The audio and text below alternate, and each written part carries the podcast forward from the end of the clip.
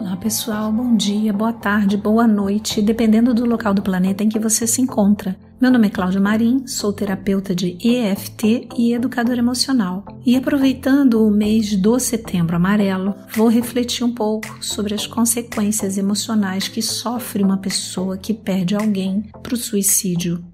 Segundo a Organização Mundial da Saúde, uma pessoa se mata a cada 40 segundos no mundo. No Brasil, uma pessoa tira a própria vida a cada 48 minutos.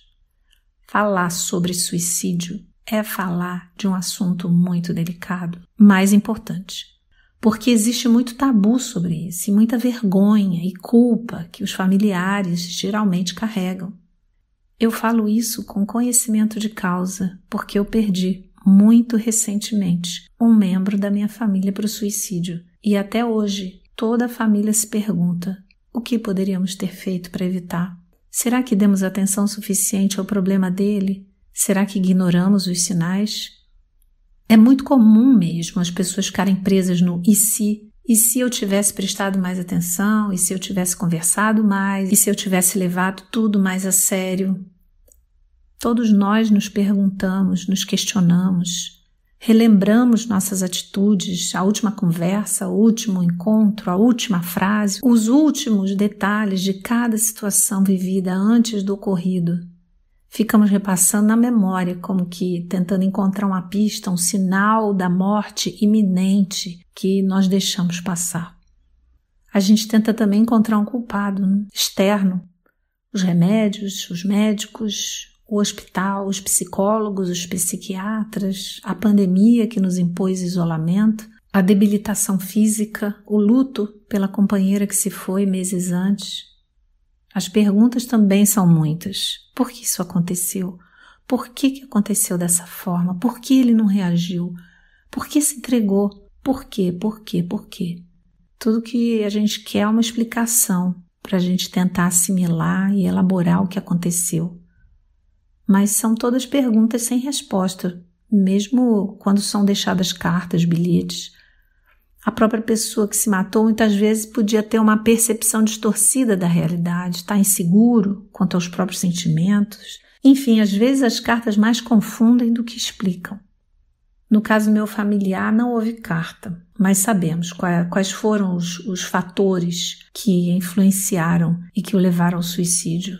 O que nós não sabíamos era o peso desses fatores, ou seja, não sabíamos que eles eram tão fortes, tão pesados e tão insuportáveis a ponto de terminar numa atitude de autodestruição.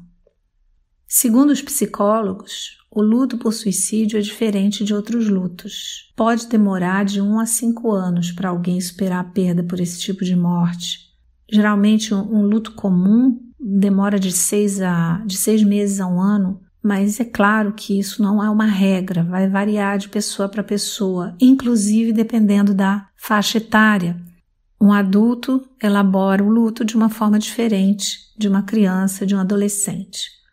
Mas, de todo jeito, sobrevivente lutado pelo suicídio demora mais tempo para elaborar a perda. A complexidade de se viver um luto desse tipo está muito relacionado também a como a sociedade encara o suicídio.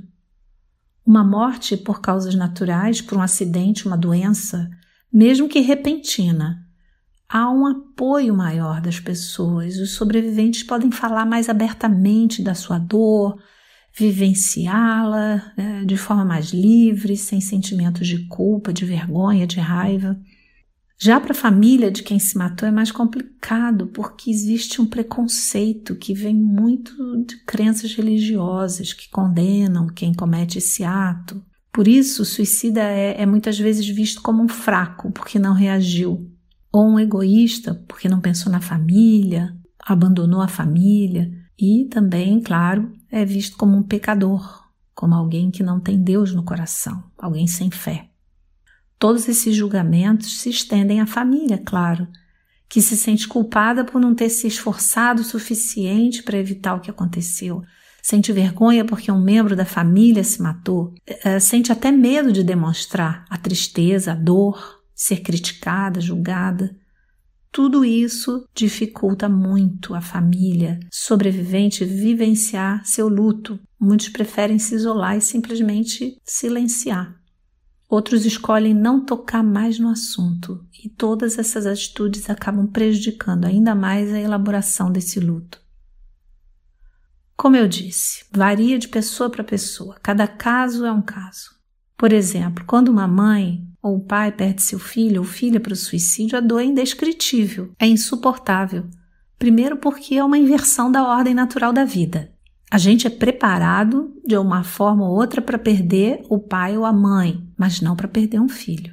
Segundo, porque além da dor da perda, existe a culpa muito grande que geralmente essa mãe, esse pai sentem, a sensação de impotência completa, os pensamentos de não terem sido bons o suficiente, de terem sido negligentes, têm ainda o medo de serem julgados por isso, eu, como terapeuta de EFT, pela minha experiência com minhas clientes e pela própria autoaplicação da técnica, que inclusive tem sido fundamental para me ajudar a lidar com esse momento tão difícil, eu digo com absoluta certeza: não existem culpados. E ainda digo mais: não busquem culpados.